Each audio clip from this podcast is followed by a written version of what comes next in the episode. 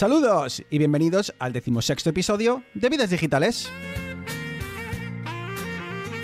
Un podcast donde tres amigos hablamos de tecnología, de gadgets, de gaming, de Apple, de Android, de Windows, de Mac. Somos geeks y hablamos de lo que nos gusta.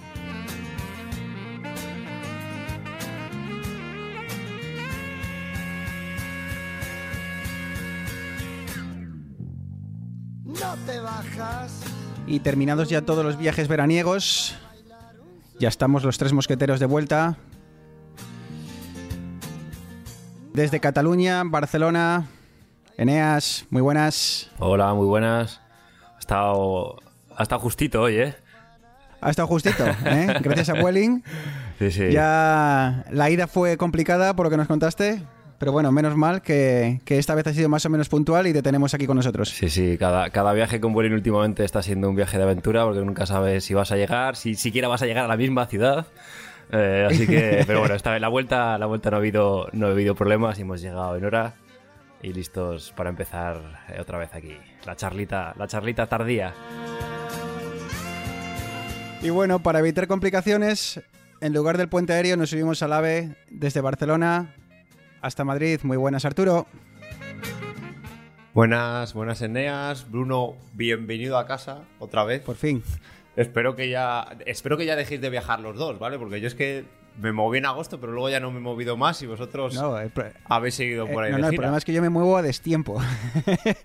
pero bueno, me he movido las mismas veces que tú, incluso hasta menos tiempo. Pero bueno, ya estamos todos. Aquí ya se acerca el, el otoño, los días empiezan a ser más cortos y se acaba la temporada de camping. Así que al menos en tierras canadienses eh, no creo que haya problemas para, para grabar podcast. Sí, aquí tampoco. En Madrid ya me tengo que poner la chaquetita para sacar al perro, así que... Sois, sois unos Bueno, pero por Barcelona todavía Chaval, bien, yo- ¿no? He aterrizado y me he tenido que quitar la camiseta contigo a casa porque hace un calor que no es normal. Así que ve- veniros al paraíso del Mediterráneo, dejaros de Madrid y Toronto y, y veniros para acá.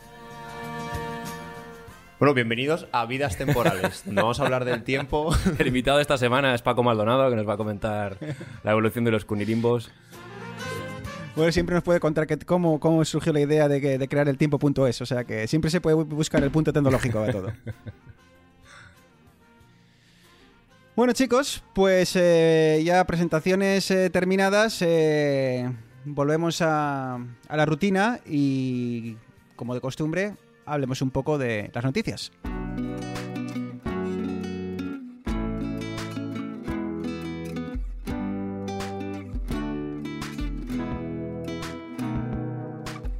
Y es que, como siempre, continúan las presentaciones. eh, más allá de, de Apple, hay vida más allá de Apple. Y bueno, Huawei presenta nuevos teléfonos, aunque eso sí, Eneas, una presentación un poco extraña.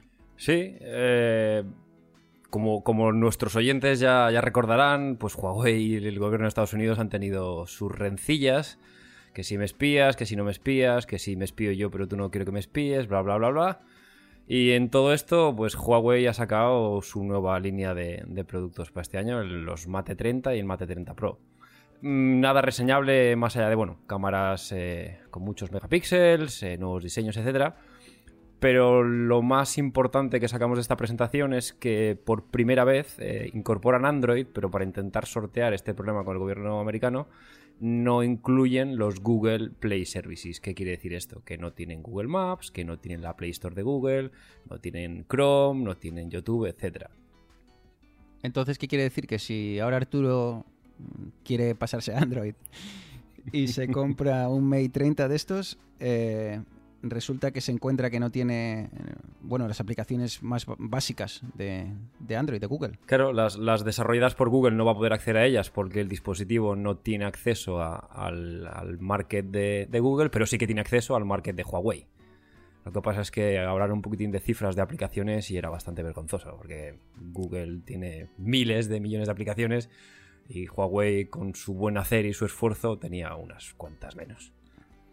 Bueno, em, quizá por precio me, me- preocupa menos porque son teléfonos que no son baratos, estamos hablando de 800 euros prácticamente, y entonces entiendo que el que se compre un, Huawei eh, de 800 euros es porque sabe a lo que se enfrenta, ¿no? porque si este, si este precio, si este terminal costase, pues, digamos, yo qué sé, por la mitad, ¿no? Entonces, en torno a los 300 euros, si se convirtiese en un, un terminal de, de gama media, podría darse la situación de que muchos, mucha gente lo comprara sin, sin saber muy bien, eh, fijándose simplemente en las características técnicas y luego encontrarse al llegar a casa de que no tienes eh, la tienda de aplicaciones. ¿no? Y bueno, eh, la verdad es que es todo esto de, la tienda de aplicaciones eh, es un poco complejo y, y no sé Arturo cómo lo ves tú, pero la verdad es que para los desarrolladores es, es una lata. ¿eh? A ver, en el evento, varios periodistas de los que se lo dejaron probar consiguieron en un tiempo razonable instalarle los Google Play Services y poder acceder al Play Store y entonces a todas las aplicaciones. ¿Esto qué quiere decir? Por un lado, que Google no ha cerrado la opción.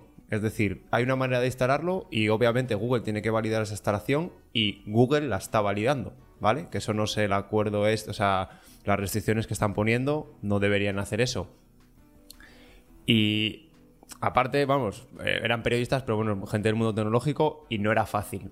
Entonces, incluso Huawei dijo que lo iba a facilitar, pero es que tampoco puede facilitarlo porque estarían incumpliendo el acuerdo. Lo raro de esto, como os digo, es que Google no haya cerrado la puerta por ahí, porque Google tiene que validar todos los dispositivos que instalan ese, los Google Play Services y lo pudieron instalar sin problema. Y luego comentar el precio no sé, es que ya la gente parece que es que Apple es caro.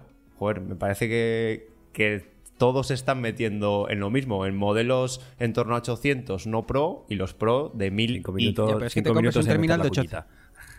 Pero es que te compras un terminal de 800 euros y luego no tienes tienda de aplicaciones. Que, que es lo que te quiero decir. Si esto se mantiene en- solo en este terminal, pero como el problema es que esto se expanda a toda la nueva línea de, de Huawei y te encuentres con eso, con terminales que la gente los va a comprar, eh, terminales de 300 o 400 euros del público, de la, vamos, de, de la, de la sociedad civil, eh, que no tiene por qué saber estas batallas legales entre, entre Estados Unidos y, y- y la marca...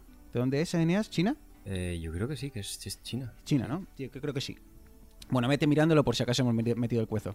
Y claro, eh, te compras este teléfono y luego, hombre, obviamente si eres eh, estás en el mundo de, la tecnología y tal y te gusta cacharrear, pues bueno, eh, seguro que hay formas de instalar el Google Play Services y, siempre vas a poder tener acceso a las tiendas de aplicaciones. Pero claro, un usuario de a pie que se lo compre, pues se encuentra con que con que no puede instalar nada. Y hablando de actualizaciones y de terminales de Android, el S8 que, nada, que los Samsung Galaxy S8 que ya se quedan sin Android 10. Y esto lo puedo decir de primera mano porque yo tengo un Samsung S8 y tarda- tardamos en recibir el Android 9. o- y o sea que eh, este es el problema. Dos añitos, chicos, y te quedas sin la última actualización del sistema operativo. Sí, al final es lo que hablamos de- del problema que tiene Android siempre, que ya no es simplemente que Google saque el nuevo sistema operativo, sino que a menos que tengas un Pixel o un, un Nexus, que eran los, los móviles oficiales de Google, eh, como tengas uno de terceros, que puede ser, como tú bien dices, un Samsung, que es la- el mayor fabricante de teléfonos Android. eh, Un mundial, Samsung, digamos. perdona que te interrumpa, un Samsung que costaba los 800 euros que estamos hablando. Es que no estamos hablando de que te has comprado un teléfono que dices, bueno, mira, me compro un teléfono de 300 euros y si me dura 2-3 años, pues ya está. Total, claro, te, te has comprado, esto estamos hablando de un teléfono que era gama alta, tope de gama de Samsung, hace un par de añitos, ¿sabes? Y te encuentras con que ya no, te, no puedes actualizarlo al- a la última versión del sistema operativo. ¿Qué haces? Bueno, pues nada, te lo, te lo comes con patatas y, y te quedas ya estancado ahí. Sí, es el problema este de cada año querer sacar un terminal nuevo, un terminal con lo último. Al final estas empresas no pueden, no pueden mantener o no quieren mantener terminales de 2, No 3, quieren. 4 años porque bueno, es pasta, tienes que tener un par de ingenieros o un- una docena de tíos adaptando la ROM de Google para que tenga tus servicios, para que tenga...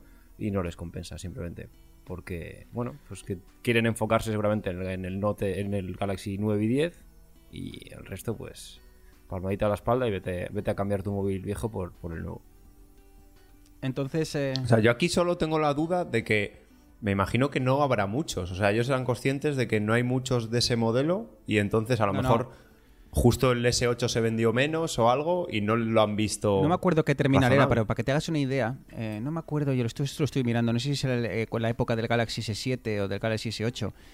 Creo que del propio S8 había unas cerca de, o del S7, no me hagas caso exactamente qué modelo, pero había casi 30 variaciones del mismo teléfono. Pues que Te quiero decir, aunque aparentemente por fuera eran el mismo, pues algo cambiaba, un chipset, un no sé qué, tal cual. Por dentro había hasta 30 variedades, 30 diferentes eh, números de serie de esto. O sea, que este es el problema con que se encuentra Samsung, que produce tanta cantidad de teléfonos, inunda el mercado con teléfonos, que luego no, ni tiene ni tiempo ni dinero para mantenerlos actualizados. Por eso casi siempre, cuando alguien me pregunta qué teléfono Android me compro, Eneas, mm, yo creo que la respuesta está clara. Pixel y te garantizas soporte. Un poquitín poniendo datos lo que comentaba Arturo.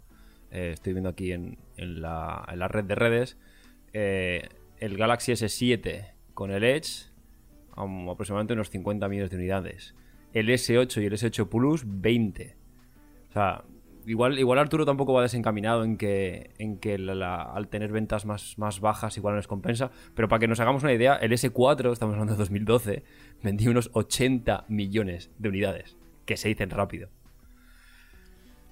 Hombre, es que claro, yo creo que de aquellas no había la gama media. Claro. O sea, esto Ni la hecho, competencia. yo creo que no costaban tanto. Yo creo que no costaban tanto los, la gama S de, de Samsung hace tiempo. Pero bueno, pues como comentáis, eh, puede ser que sea lo de las ventas y lo que dice, o sea, que haya tenido pocas ventas o que no haya muchos ahora mismo activos.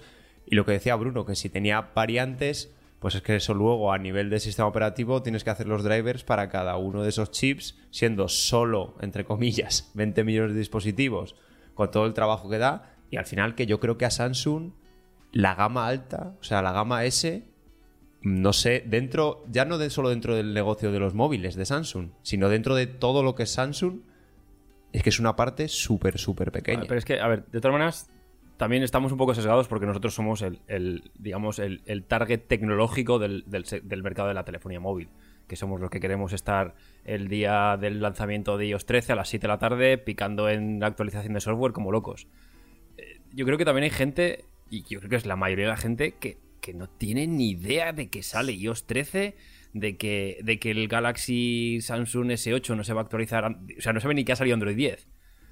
Entonces, yo no sé hasta qué punto sí que para nosotros es muy importante, o nos lo consideramos muy importante, decir, no, no, mira, que es que si te vas a Android vas a tener problemas con actualizaciones. No, no, que si iOS tiene esto, que si lo otro. Yo creo que al final la gente, mientras el móvil le siga funcionando, no son conscientes ni de agujeros de seguridad, ni de actualizaciones de software, ni de cosas así. Entonces, no sé yo No, pero si que, no seas, que no seas consciente que no seas consciente de los agujeros de software existen y aunque bueno tengo que decir en, en descarga en, en- aquí para Samsung es que cada, me- cada mes sale una pequeña actualización de unas pocas megas de, de seguridad que, que eso sí lo he estado recibiendo y lo sigo recibiendo en el, en el S8 entonces te llega una pequeña actualización y tal pero bueno oye eh, es lo que hay y además por cierto es, es un ¿puedo decir coñazo? creo que sí ¿no? es un coñazo porque es que tú ahora formateas el teléfono y te, imagínate que desde 2010, es el teléfono es de 2017, te empie- tienes que ir actualizando una por una cada actualización de seguridad que ha salido cada año desde 2017. Entonces tú formateas el teléfono y tienes que decir instalar, pum, le das, termina la instalación, se descarga, se instala, se reinicia. Así hasta el, hasta el mes pasado. O sea, es una locura. Lo he hecho hace poco y de verdad es una locura. Pero bueno, que pasamos de tema que si no- pero echa- echas una no, mañana no, que lo echas, que lo echas, que yo encima en el, en el trabajo teníamos Samsung y he tenido que formatear algún teléfono, tío, y era poner el teléfono al lado de mí durante al principio de la mañana y venga, siguiente, termino la actualización, acabo de eh, 20 minutos, otra, tal, y así, pues eso, 25, 30 actualizaciones.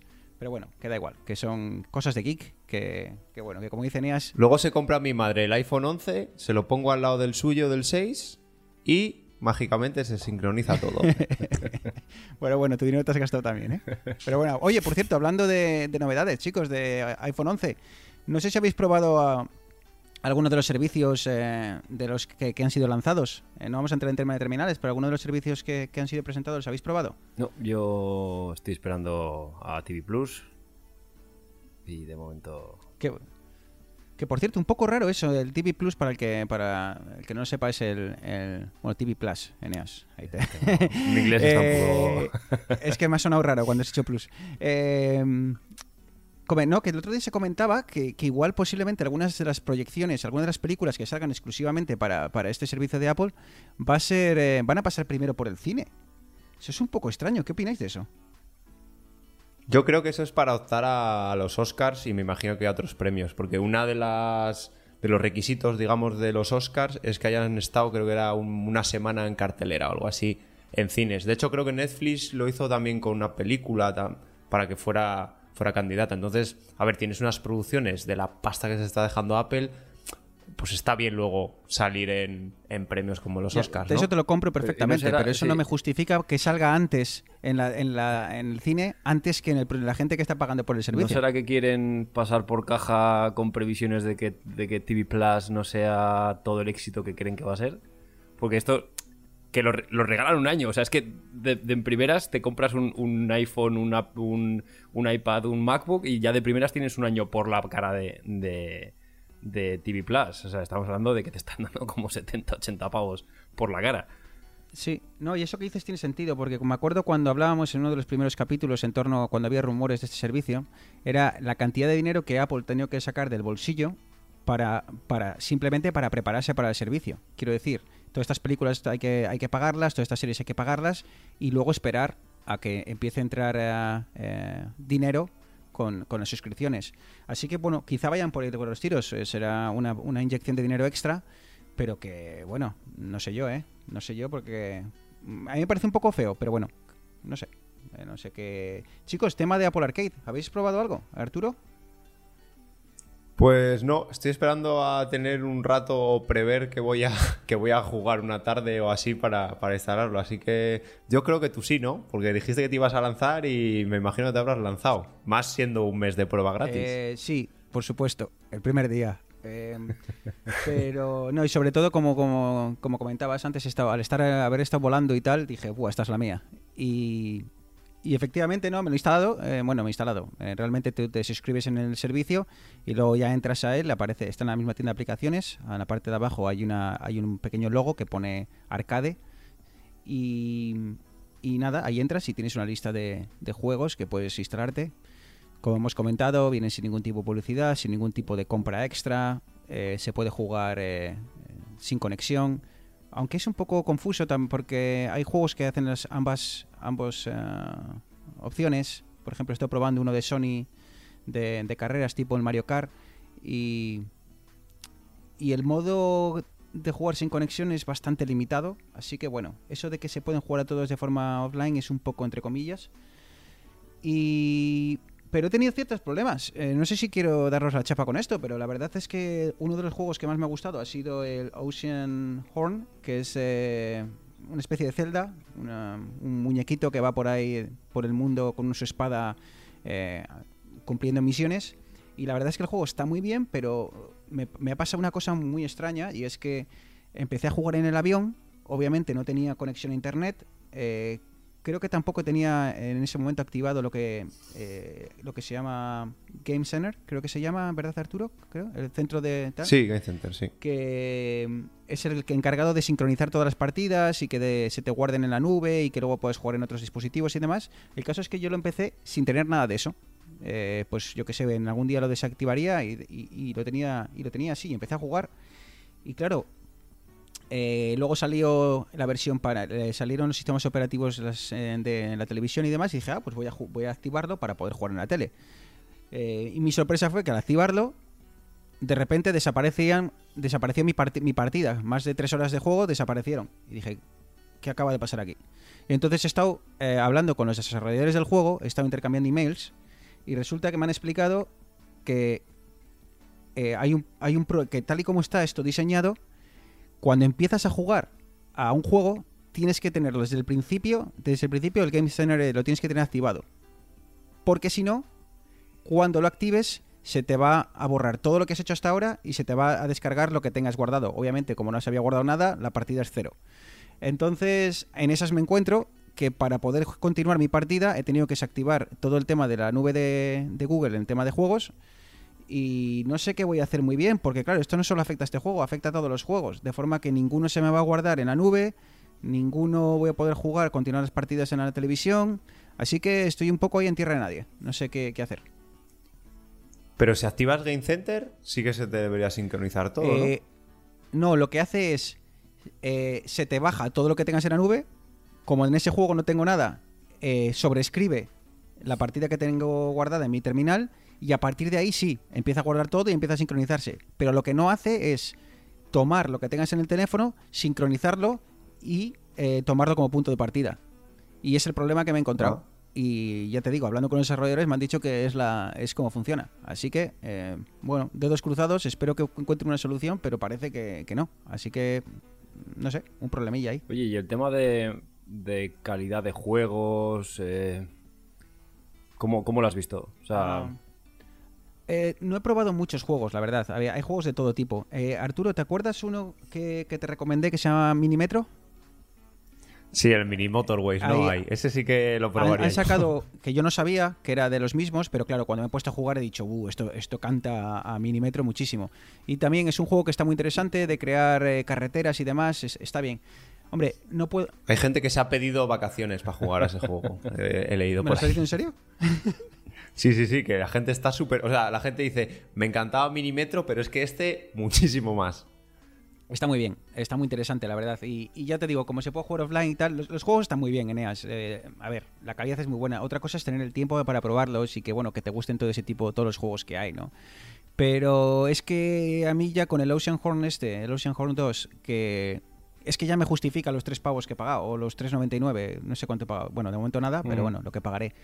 Eh, con que tengas eh, cuatro o cinco juegos que, te gusten, es que ya lo has justificado. Eh, así que yo de momento no tengo dudas en que voy a seguir pagándolo. Y, no os olvidéis de que esto además se puede compartir en familia. Así que si tenéis eh, pareja o tenéis una casa y tenéis hijos y demás y queréis jugar con ello, pues tanto como tú como todos los que tenéis en casa, podéis jugar con una, con una misma suscripción. Así que eso ya todavía lo hace mucho más atractivo. Pero bueno, os invito a que lo probéis, la verdad. Está, está muy bien. Sí. Algún día hablaremos más de este tema. Google también ha sacado un. Además de juegos, creo que tiene aplicaciones también.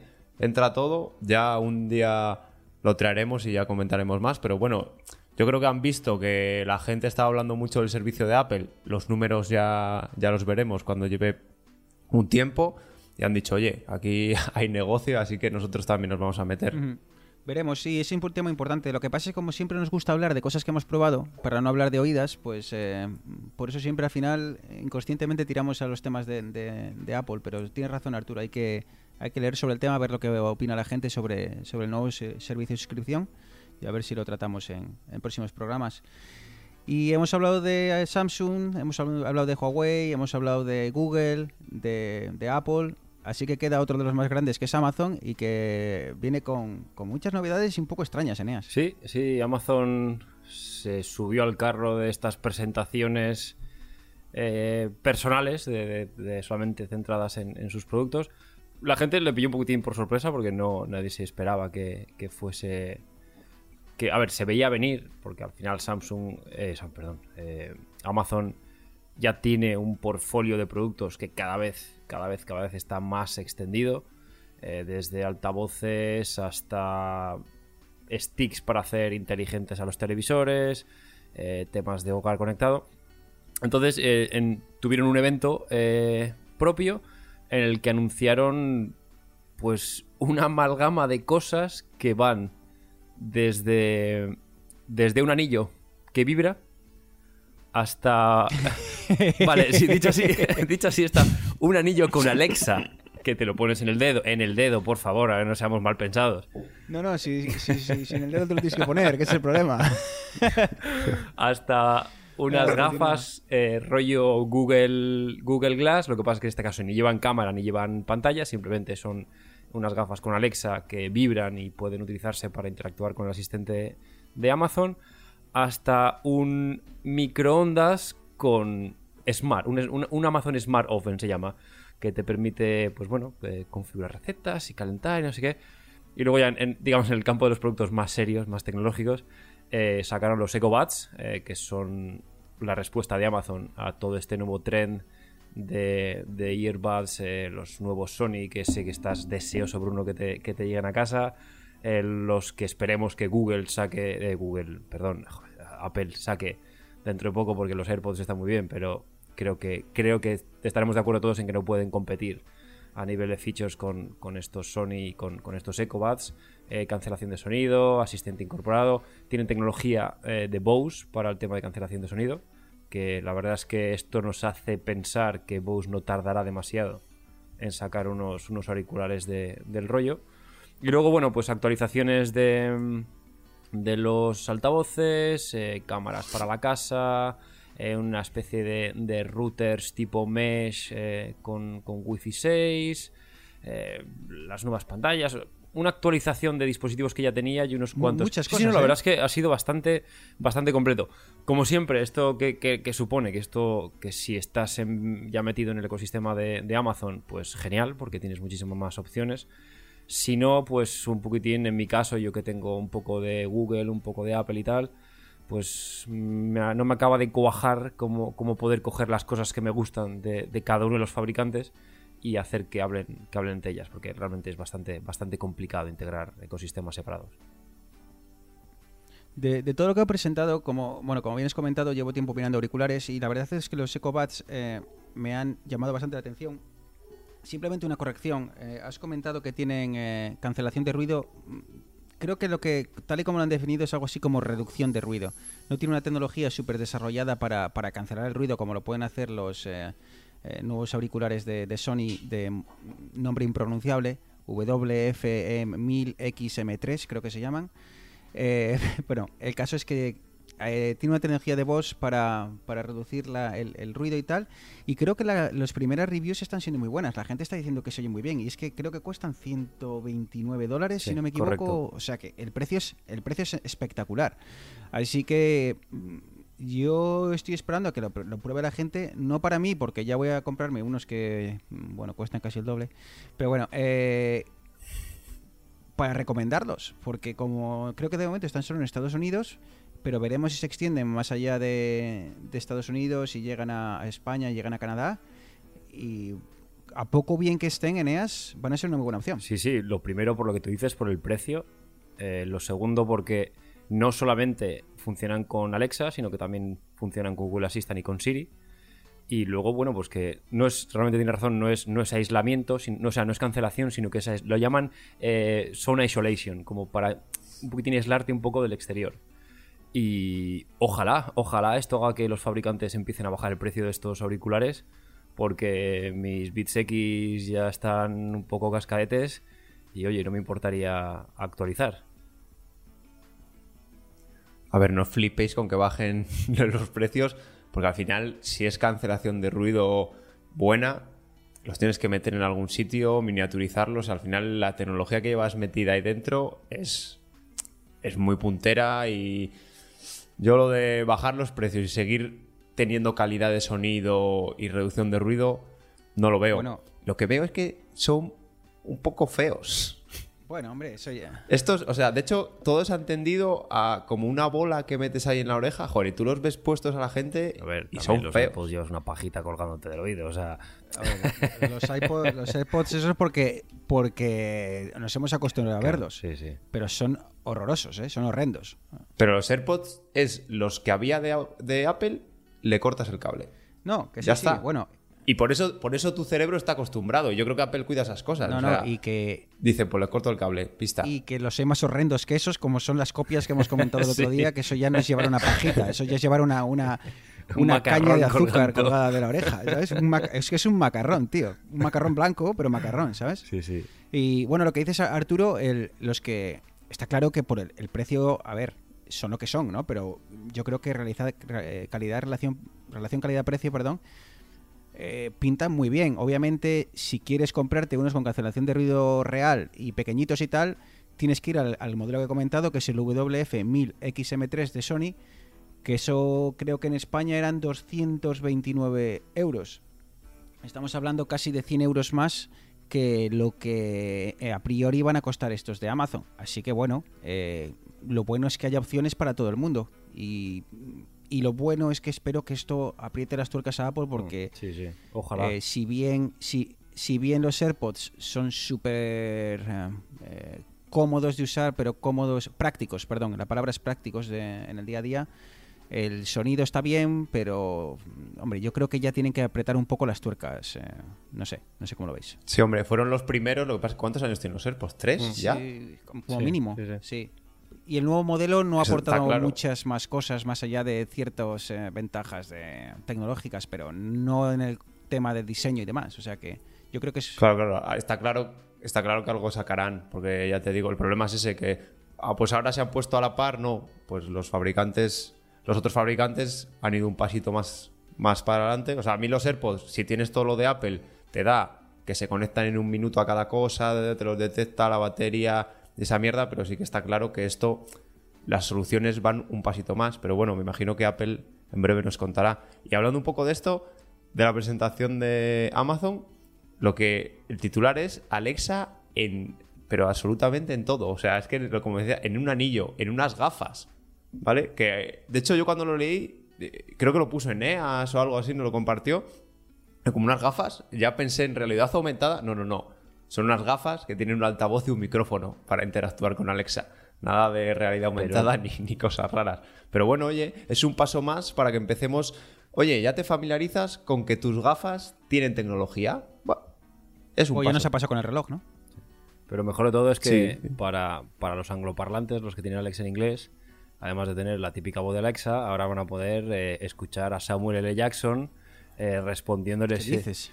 Y lo mejor de todo es que tiene la versión para todos los públicos y la versión que conocemos de las películas con, con tacos y lenguaje malsonante. Entonces vas a poder preguntar a Alexa, Alexa qué tiempo es y te va a decir, levanta tu culo y vete a la ventana para ver cómo hace.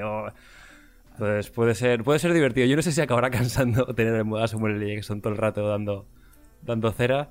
Yo hasta que no tenga la voz de chiquito en España, como ¿os acordáis cuando en el GPS podías poner la voz de chiquito y demás? Iba a hacer una broma, pero no está.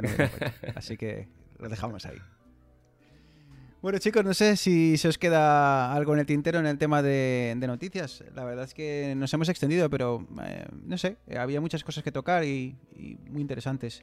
Así que yo creo que con esto cerramos el apartado de novedades y pasamos al tema principal, que por cierto, viniendo de Amazon, creo que va a estar bastante bien.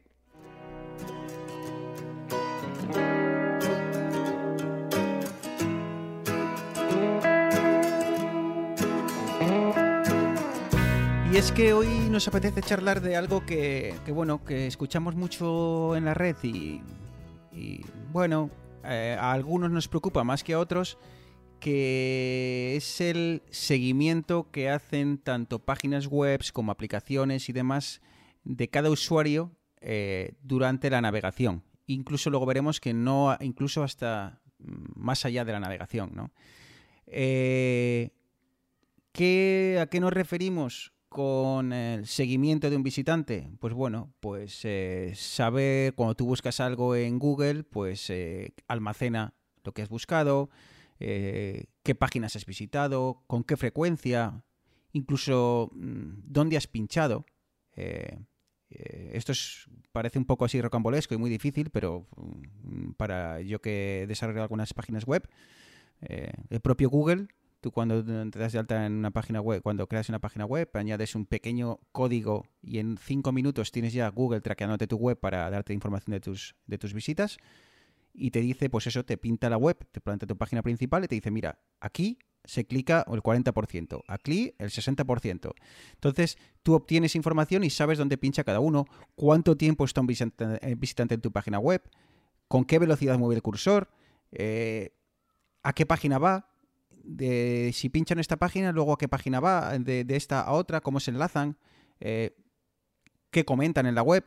Quiero decir, hoy en día eh, sin que lo sepamos, hay muchísima información que las páginas web eh, obtienen de, cada usuario.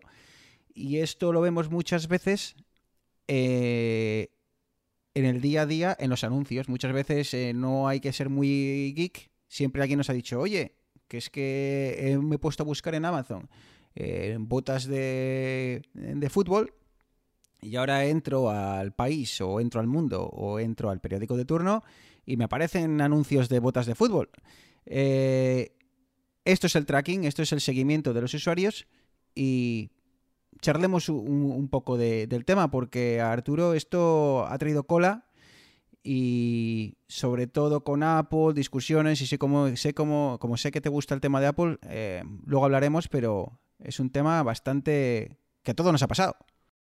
Sí, claro, como efectivamente, como has comentado tú, Bruno, tú cuando estás navegando, empiezas a navegar una página web te traquean, pero absolutamente todo lo que estás haciendo. No vamos a entrar ya en que si me espían y me enciende la cámara y me escuchan, no, no. Vamos a algo, aterrizar algo que hacen el 99,9% de las webs. Sí, al final, al final lo que comentas, eh, no, no es que te eh, espíen y te vayan a ver la cara. Lo que quieren hacer es identificarte a ti como usuario y saber lo que haces como usuario. Y entonces hay diferentes métodos que ahora trataremos para identificarte a ti y desde ahí ya saber lo que vas haciendo con, en tu día a día. Respecto a lo que dices, hay dos partes. Una es agregar el comportamiento de todos los usuarios para sacar estadísticas y otra es al revés, coger cada usuario individual y saber lo que hace ese usuario. Sí, porque al final, hoy en día, eh, la, la información es poder. O sea, es poder y es pasta. Porque el, problema, y esto, esto es otro tema que podemos tratar otro día seguramente, y es como, hoy en día hay, hay, muchas empresas que se dedican a coger gigas y gigas y gigas de datos que como comentáis vosotros, que los cogen las páginas web de forma totalmente... Queremos pensar que anónima hasta cierto punto y te extraen información totalmente eh, eh, eh, fija de, de, algo real con una precisión de un 70-80% que dice, no, no, este, este tipo de persona que hace esto tiene tantas posibilidades de hacer esto otro y tal. Entonces, bueno, esto ya entra dentro de la parte más de, de si es moralmente correcto o, qué es lo que hay. Pero bueno, es, es otra de las aplicaciones de, todo esto que vamos a hablar ahora de cómo se hace el traqueo en, webs y demás. Y hablando de traqueo, pues bueno, siempre hemos escuchado hablar de las famosas uh, cookies, ¿no? Y hemos escuchado mucho hablar de ellas porque es que lo creáis o no. Cookies, I want cookies. llevamos rodeados de las, digamos, con las famosas cookies desde 1994. O sea, años A, desde que se crearon las primeras cookies y, y nos han estado, bueno, han estado por el mundo del Internet desde entonces. Eh, Arturo Eneas, ¿qué demonios es una cookie? No sé si sabríais definirlo de una forma sencilla. Una cookie originalmente estaba pensada para que cuando tú entrabas a una página web eh, de forma un poco recurrente, eh, pudieses eh, guardar cierto tipo de configuración personalizada. Si te logueabas, tu usuario, tu, tu, configuración, si es que había cualquier tipo de personalización. Entonces era, era algo más, más noble, era simplemente pues para que cosas que hacías muy a menudo eh, te, facilitase la experiencia y fuese algo un poquitín más eh, personalizado. Eh, claro, esto era originalmente. Esto ha, se ha transformado en, pues en una, un, un, fichero de información que, que se guardan en, en, las, en, las, páginas web, que al final se guardan en local, que es, es algo que guardamos en nuestro ordenador, que, que los, los, desarrolladores de las páginas web utilizan para, para guardar muchísima más información de la que realmente sería necesaria en su concepción original. Entonces, el problema de todo esto de las cookies, Eneas, es que se ha corrompido el, el, la idea original. Pasamos, sí, sí. pasamos de que inicialmente la cookie sirviese, pues básicamente para cuando te logueas en una página y le dices, eh, ¿quieres recordar, quieres recordarte o quieres que te recordemos? Y dices sí, de forma que cuando vuelvas a entrar no tengas que volver a poner usuario y contraseña. Pero claro, eso era la idea original y eso ha ido derivando a lo eh, eh, bueno pues lo que estás comentando tú no y como estabais comentando el problema digamos el problema de las cookies viene con las que se llaman cookies de terceros vale porque como dice Neas casi todas las webs sean buenas o sea tengan malas intenciones o buenas almacenan eso cosas interesantes que se tienen que quedar en tu sesión digamos lo almacenan en las cookies para tenerla disponible. Pero ahora que nos cuente Bruno el siguiente punto y hablamos dentro de ese punto de las cookies de terceros porque están relacionados. Bueno, el siguiente punto, Eneas, eh, las cookies era una cosa muy rudimentaria que, que se quedaron ahí. Hombre, siguen teniendo mucha fama porque cada vez que entramos a una página web nos aparece este banner, este mensaje en la parte baja que nos dice, eh, vamos a tener cookies, bla, bla, bla, aceptas, no sé qué. Y parece que las cookies son el, el, el monstruo, ¿no? Que hace el monstruo de las galletas, que decía Eneas antes. Pero hay mucho más que eso, Eneas. Eh, no sé. Eh, pixel tags. Yo, mm, balizas ultrasonido, no sé. Empezamos por los pixel tags o las etiquetas de píxeles, Eneas. Yo no voy a hacer la cuñadada del programa. Yo me saltas de las cookies y no tengo ni idea. O sea, estoy totalmente perdido. Aquí los expertos sois tú y sobre todo Arturo, que sé que, que sé que estuve metido en estas historias pero eh, cuando estábamos preparando el programa antes de, de tal, lo he estado leyendo y estoy acojonado. O sea, no sabía, no sabía, no, no. O sea, en serio, no- Momento, no, sabía que decir- habíamos... Eneas, Eneas se abre, se abre en canal se- ante sus oyentes, ¿eh? se sincera. ¿eh? Arturo, eh, anda, ayúdame aquí. Pixel Tags. Vale, no te preocupes, Eneas, que ahora mismo te quitamos el miedo o te damos Te damos más, todavía. el problema es que te vamos a dar bastante miedo. Vale, teníamos las cookies, ¿vale? Que era una manera de guardar información de una sesión, ni de tracking, ni demás. Pero el problema es que, por ejemplo, en la página de marca no hay ninguna manera de que Google lea esas cookies. ¿Por qué? Porque las cookies van asociadas al dominio. Es decir, marca.com, la página de marca.com, solo puede leer las cookies de marca.com. Google solo puede leer las, las cookies de google.com. Entonces inventaron los píxeles, que no es más que poner una imagen de uno por uno, lo más pequeño que se puede, ¿vale? Insertar una imagen en una web. En este caso sería una imagen que Google inserta un píxel de Google dentro de la página de marca, en la que lo que hace es llamar a la dirección de Google, al dominio de Google, a google.com barra ta ta ta ta ta ta. Y de esa manera, con esa llamada, Google ya puede leer las cookies que había en la página. O sea que básicamente es una imagen, en este caso es transparente para que no la vea el usuario, pero claro, una imagen que está alojada en el servidor de Google. Cuando tú entras, esa imagen se carga, en este caso es transparente, pero podría ser aplicable a cualquier otra imagen. Y claro, al cargarse, como dice Arturo, hace la llamada a Google y Google sabe, ok, alguien, se acaba de, alguien acaba de, de- de descargarse esta imagen, o sea, alguien está entrando a tal hora, desde tal lugar y todo y una pila de información que, que, solo, que, que se obtiene simplemente por la carga de esa, de esa imagen. Arturo, más o menos. Sí, sí, efectivamente, pero había más. Por ejemplo, si el píxel de Facebook permitía rastrear lo que estabas haciendo en una web, si ponías en un formulario algo. Lo que han hecho ahora, ¿vale? Con los píxeles es eh, prohibir que se puedan hacer consultas de terceros más de 24 horas. Bueno, eso ya hablaremos de métodos más, más adelante, pero al final es eso. Como solo se pueden leer las cookies de un mismo dominio, lo que es es, meto una imagen que llama al dominio que quiero obtener los datos y de esta manera me salto esa restricción. Y esto lo tienen que hacer los desarrollos de la página web. Yo entiendo que es marca.com quien dice, bueno, voy a añadir este píxel de, Google o este píxel de Facebook para darle acceso a mis usuarios y demás. Eh, esto, entiendo, ¿les paga Facebook? Eh, o sea, ¿cómo, cómo, funciona, ¿cómo funciona esto? Pues claro, tú le estás dando información gratuita de, de tu, de tu masa crítica de usuarios y al final le estás dando pasta, porque lo que quieren es recopilar información de, de la gente en general. A ver, esto puede ser, por ejemplo, porque muestras publicidad de Google o de Facebook, entonces tú ya metiendo la- el marco, digamos, de publicidad, ya Google puede acceder a tus usuarios y mostrarles la, la publicidad que es, entonces ya ahí el acuerdo es ese, que tú estás, Google te está pagando por mostrar publicidad, pero otra cosa es que, por ejemplo, la herramienta de Google Analytics, que es para precisamente para sacar todas estas analíticas, pues ellos tú le metes el píxel este y luego vas a la página de gestión de Analytics y ya ves toda la información.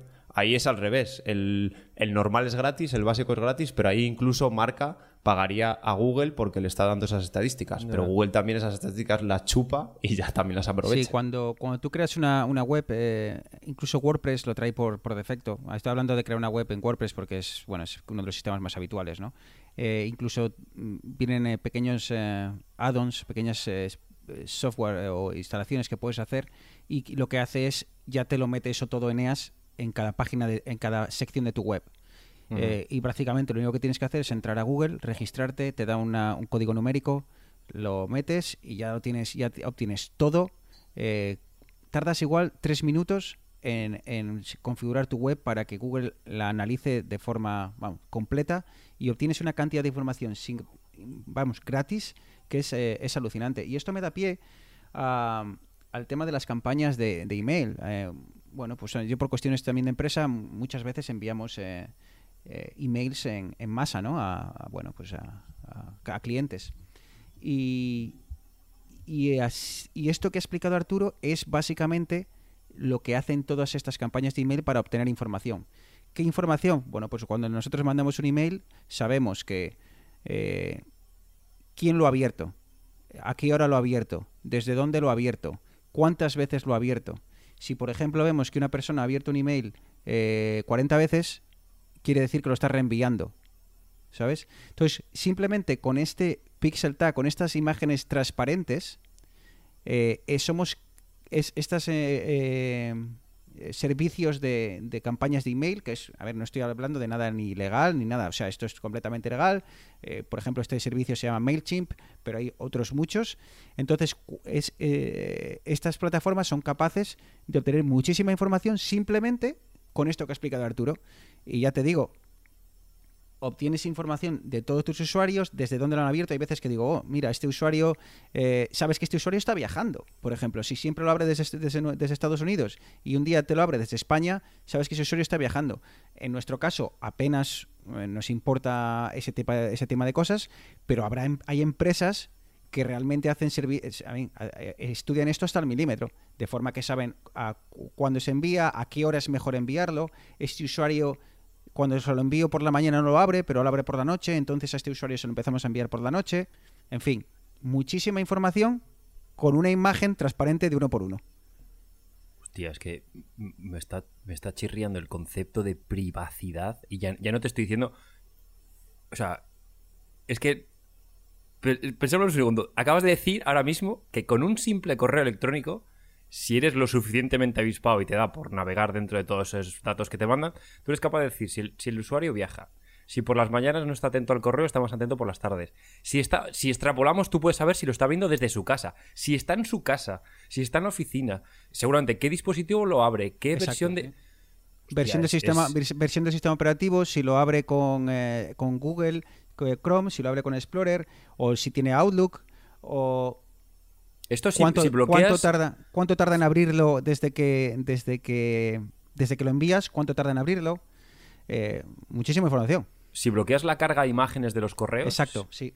Bloqueas, Eh, bloqueas de el hecho, tracking, muchas ¿no? veces Exacto. las bandejas de, de correo no deseado, cuando te va algún correo directamente a spam, te dice, se ha bloqueado la carga de imágenes, ¿quieres Sí. cargarlo? Un- Una de las cosas es para, para prevenir esto. Y Clea, cuando, al menos en mi caso, cuando abro los emails en Outlook, por defecto no me carga las imágenes a menos que sea un, pues yo creo que sea de la propia compañía o Sí, demás. si, está, si es, un- Así si que- es una fuente que esté eh, Sí. corroborada, que es, que es fiable, exactamente. Exacto. Entonces, eh, si las imágenes están bloqueadas por defecto y tú no le das, pues el, el- el- el- que te ha enviado esa campaña de email no te obtendría esa información, no sabría, ¿no?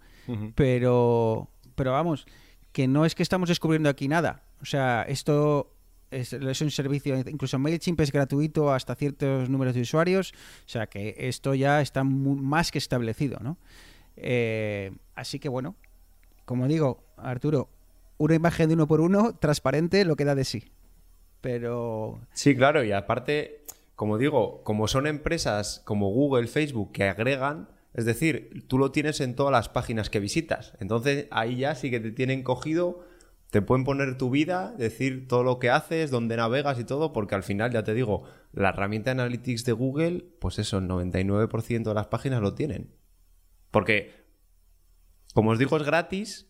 El básico es gratis, pero claro, pues lo mismo, si, el, si es gratis es porque el producto eres tú, o en este caso, si tú haces una web, el producto son tus visitantes y es lo que coge Google para darte esa Y por eso, eh, sobre todo la- en, en Europa, el, aquí en Canadá de momento están intentando copiar, la, el- no me acuerdo cómo se llama, no se llama GPD, pero bueno, la, la- la- la nueva legislación de privacidad de datos, todo esto te obliga a que en el, en el pie del email, abajo del todo, tienes que poner un, un disclaimer, o sea, una, un parrafito legal, tienes que facilitar a la persona que se dé de baja. eh, eh, si vosotros recibís una, una campaña de, de email y queréis eh, dejar de recibir los las, yo qué sé, los emails de Zara, por poner un ejemplo, pues abajo es obligatorio que ponga que eh, un link en el cual te puedes suscribir. Así que no hace falta que lo pongas como spam, vas allí, le das no quiero recibir más este correo y, tal, ¿no? Entonces, bueno, eh, todo el mundo es consciente de esto, entonces la legislación es, bastante estricta y tienes que ponerle eh, fácil las cosas al usuario para que se desuscriba. Hemos hablado de cosas de software y tal que pueden parecer más o menos de ciencia ficción, pero Arturo, eh, lo de las balizas de ultrasonido, eso, yo no sé es que- cómo le vas tú, pero esto es, esto es alucinante.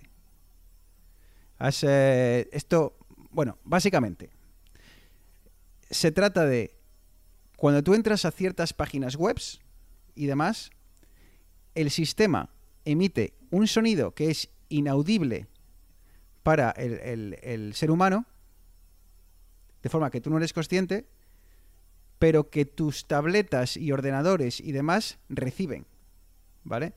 De forma que aquí ya empieza todo a comunicarse y aquí ya armamos la mundial. O sea, un ejemplo así de andar por casa. Tú imagínate que entras a una tienda normal, a una tienda física, y vas con tu teléfono y tal. Muchas veces el teléfono va con el Bluetooth encendido, las aplicaciones les damos permiso para todo y santas y esto es viva la vida, ¿no? Entonces, las tiendas, las tiendas físicas, cuando tú entras a yo qué sé, voy a- al forum, por poner un ejemplo. Entras a- al forum de turno, al Zara, al Bershka, lo que quieras. Y, y tiene estes- estos beacons, estas pequeñas ah, sondas que emiten esta señal. De forma que tu teléfono ya ha recibido que has entrado a esa tienda. Ya lo sabe. Y luego, cuan- entonces, las marcas y demás eh, y, y tal, aunque tú nunca hayas buscado esas zapatillas de deporte eh, eh, en Google, como ya sabe que has entrado a, a Forum y has ido a tal sección, ya sabe que estás interesado en zapatillas de deporte. De forma que cuando cojas el teléfono y te vayas a poner a navegar, ¡boom! Zapatillas de deporte que te aparecen en, el, en, tu, en tus eh, anuncios, ¿no? Sé que esto suena a ciencia ficción, pero esto simplemente es una de las muchísimas otras cosas que son posibles hoy en día en el, en el tema del, del traqueo. Esto entiendo yo que sea sobre todo factible cuando. Lo veo, lo estoy viendo más en Android que en, que en Apple. Cuando le das permisos a las aplicaciones para acceder al micrófono, le das permisos a las aplicaciones para todas estas cosas que muy bien no sabes por qué, pero dices, bueno, pues ya está, que, que el tiempo punto es acceder al micrófono, pues ¿por qué no? Y No, pero Arturo, no sé si has visto tú esto ahora. Eh, ahora con- en, iOS 13, en la nueva versión, te aparece un pop-up, eh, un pop-up, perdón, una ventana en la cual te dice, tal aplicación quiere hacer uso del Bluetooth. Casi todas las aplicaciones te quieren hacer uso del Bluetooth y muchas veces dices, ¿para qué? ¿No? Obviamente una aplicación de, de música, pues obviamente quiere hacerse Bluetooth para emitir el sonido a los auriculares. Pero Eneas, a partir de ahora, eh, presta atención cuando instales una aplicación o incluso cuando abras una aplicación, te va a aparecer eh, cada X tiempo que quiere utilizar el Bluetooth. Así que quizá por ahí vayan los tiros. Sí, a mí me ha saltado de la localización, de aplicaciones que no deberían. Y me dice, esta aplicación ha accedido tantas veces a la localización sin estar ni siquiera en segundo plano. Y es como, bueno, vaya.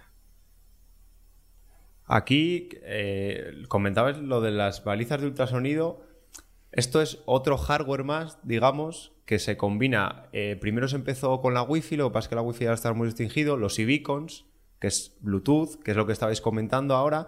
Pues los e-beacons al final son identificadores que hay balizas que hay por, el- por las tiendas, lo puedes poner donde quieras, que emiten un identificador y las aplicaciones de tu móvil lo que hacen es coger ese identificador, con lo cual si tu aplicación coge el identificador del beacon del Zara, pues la aplicación de Zara lo sabe, pero a lo mejor ese beacon no lo ha puesto Zara, lo ha puesto Facebook o un tercero que le vende los datos y por eso te encuentras aplicaciones que dices, "Pf, ¿y esta qué? Pues eso a lo mejor tiene una librería de un tercero que le ha dicho, mira, si metes esto te doy un euro por cada descarga. Y así de esa manera ya cogen los datos. El tema de aquí es coger el identificador, porque lo que quieren al final las empresas es tener el ID 345 no sé cuánto, es Bruno. Bruno saben que tiene un, este ordenador, este iPhone, este no sé qué, todos sus dispositivos, navega por estas webs y con eso ya identifica a unos y a otros. O sea, al final lo que necesitan es un ID único de dispositivo, tanto en la web, es decir, tu ID digital, pero una vez que tú te vas con tu móvil y pillas un beacon, ya es un ID físico. O sea, tú te estás moviendo. Ese ID saben por dónde se está moviendo.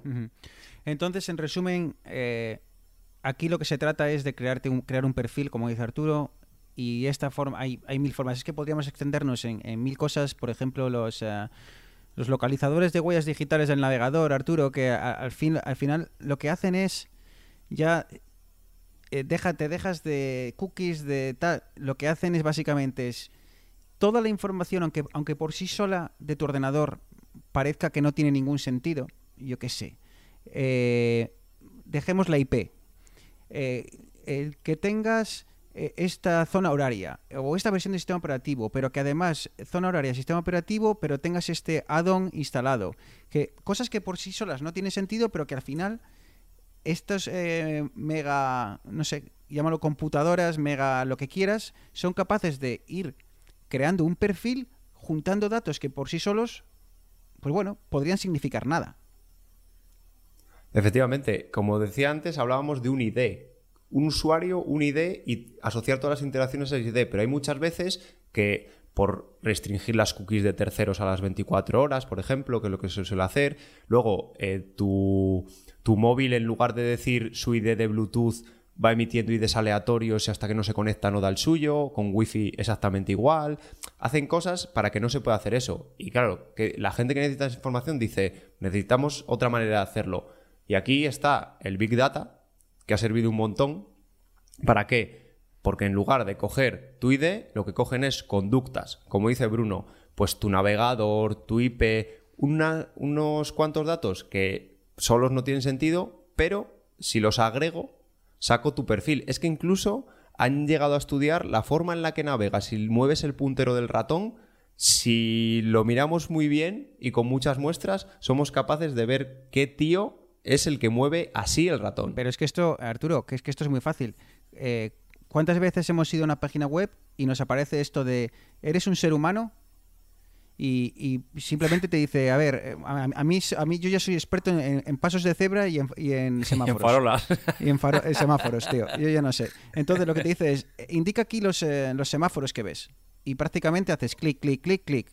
Y dices tú, joder, pues tampoco ha sido tan difícil. Pues esa, esa interacción que has hecho tú, como dice Arturo, de mover el ratón y, pegar a, las tres imágenes, eso Google, no me preguntes muy bien cómo lo hace, es capaz de distinguir que eres un ser humano el que ha hecho esa, esa interacción por tiempos, por formas, por llámalo X, y no ha sido un bot, un, un ordenador que lo está haciendo por ti. Así que esto está más establecido de lo que nos creemos y, está, y lo vemos día a día cuando navegamos por Internet. Y además estás entrenando los algoritmos de aprendizaje automático de, reconocimiento de imágenes de Google, que eso tampoco lo sabemos. ¿Por qué no sale en cualquier página eso? Porque Google te lo da como servicio porque a ellos les sirven para entrenar a sus inteligencias artificiales. Claro, de forma que ese paso de cebra que es un poco eh, está un poco difuso y que el ordenador de por sí no es capaz de identificarlo como paso de cebra, eh, este humano va y dice que sí, hombre, sí, que es un paso de cebra y que, hombre, que sí, que esto es una señal de prohibido y que esto es, una, esto es un semáforo. De forma que, como dice Arturo, mejoras el algoritmo y cuando tú vas a, Google Fotos y le dices, eh, bueno, no sé quién no puede buscar esto, pero diga, eh, pasos de cebra en, en, Canadá. Y entonces te aparecen todas las fotos que, que, tienes en tu lista de fotos en que están en Canadá y que salen pasos de cebra, ¿no? Que bueno, no me preguntes para qué, pero bueno, puede, alguien que tenga ese puede ser alguien que tenga ese fetiche. O mejor aún, para que cuando le dices a Google Maps que te lleve andando de punto A a punto B, sea capaz de decirte, bueno, pues te voy a llevar por esta calle que tiene pasos de cebra, que es más seguro y que vas a... Exacto. Yo, chicos, no sé, no sé cómo... Es que luego taguea pasos de cebra con la foto que, o sea, con el punto donde la has puesto y efectivamente como dicen, ya sabe dónde hay un puñetero paso de cebra. Es que, y es, que eso es así. Yo, chicos, no sé, no sé cómo, pero a mí la impresión de que me está dando esto, no sé cómo lo veis vosotros, es, hay dos puntos para mí clave. Uno, por mucho que queramos que no nos traqueen, al final lo van a hacer. O sea, porque eh, desactiva las cookies, tal, pero ya tienen los beacons estos. Vale, desactiva las aplicaciones para que no hagan tan, ya tienen lo de la huella digital de tu navegador, de tu sistema. Que lo quitas, ya tienen lo que, lo que decía Arturo del, deep learning, del machine learning, que ya saben eh, poder sacarte una conducta. Esto por una parte, que lo veo que es bastante complicado saltarse este, este tracking.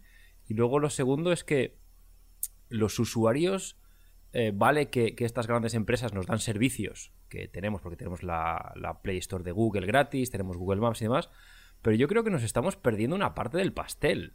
Porque al final esto marca o la página de turno, se lleva pasta o se lleva servicios de Google, eh, Google luego esto lo vende a tal, pero al final nosotros realmente estamos eh, sacando todo lo que deberíamos sacar. Claro, yo el problema que le veo a eso, Aneas, es que no somos conscientes de ello. O sea, esto se hace de forma transparente al usuario. Por poneros un ejemplo tonto. Eh, hace tiempo salió la web de la Liga de Fútbol Profesional. ¿Y qué hacía esta, perdón, la web, la aplicación? ¿Y qué hacía esta aplicación? Pues bueno, tú lo instalabas, y creo que incluso se saltaba los permisos y obtenía acceso de tu micrófono. Entonces, ¿qué dices tú? Bueno, ya está. La web de la Liga de Fútbol Profesional, pues que tenga acceso a los micrófonos, ya está. ¿Qué es lo que hacía? Tú ibas a un bar y eh, me imagino que obtuviese tu localización y ¡pum! De, eh, activaba el micrófono y escuchaba, empezaba a escuchar y veía si la televisión estaba eh, retransmitiendo un partido. ¿Vale? Entonces, ¿qué hacía con esto la Liga de Fútbol Profesional? Pues tenía a miles de eh, trabajadores de la Liga de Fútbol Profesional que se dedicaban a ir a bares sin que ellos lo supiesen, obviamente, tú ibas con tu tu bolsillo, escuchaba que hay un partido puesto en este, en este, en este bar de aquí. Hmm, ¿tene- ¿Este bar está pagando por, por eh, Movistar eh, la liga? No. Mañana vamos allí y les fundimos. Entonces, claro, eh, es este es el problema. O sea, nos hacen tracking, les damos acceso a, mil cosas. ¿Somos conscientes de lo que lo estamos haciendo? Si, si nos ponen una cosa delante y está muy claro y muy explicado, perfecto, oye, firmamos y, y para adelante. Pero el problema es que no somos conscientes de toda la información que están obteniendo de nosotros y para qué la están utilizando.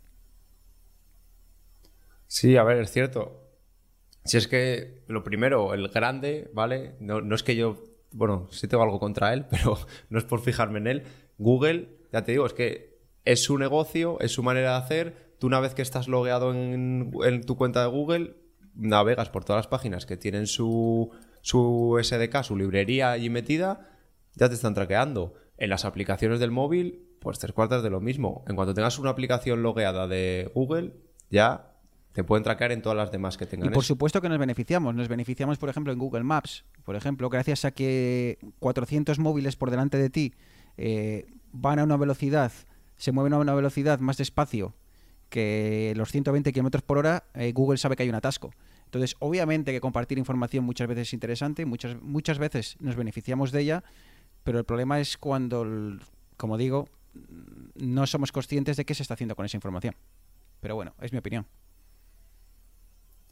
Se supone que, es- a ver, se están concienciando cada vez más. Apple sí que lleva la bandera porque no tiene ese negocio y obviamente es al que menos le interesa, más le interesa dar privacidad y restringir. Pero se pueden hacer cosas como agregar los datos, pero que no se puedan luego ir hacia atrás e identificar rutas de un usuario, sino que es al revés. Tú tienes muchos usuarios que hacen esta ruta, pero lo que no puedes saber es que esta ruta la hace es tu usuario. Y otros mecanismos. Yo creo que les han llamado ya la atención, la Unión Europea está haciendo hincapié, no todo el que debería, pero ya les están empezando a llamar la atención. Y sí que, sobre todo con los asistentes eh, digitales, están empezando ya tanto Google como Amazon a contar, bueno, pero esto tenemos esta parte de privacidad, nos fijamos en la privacidad, no te preocupes. Yo creo que ya se está tomando un poco conciencia tanto el usuario como las compañías.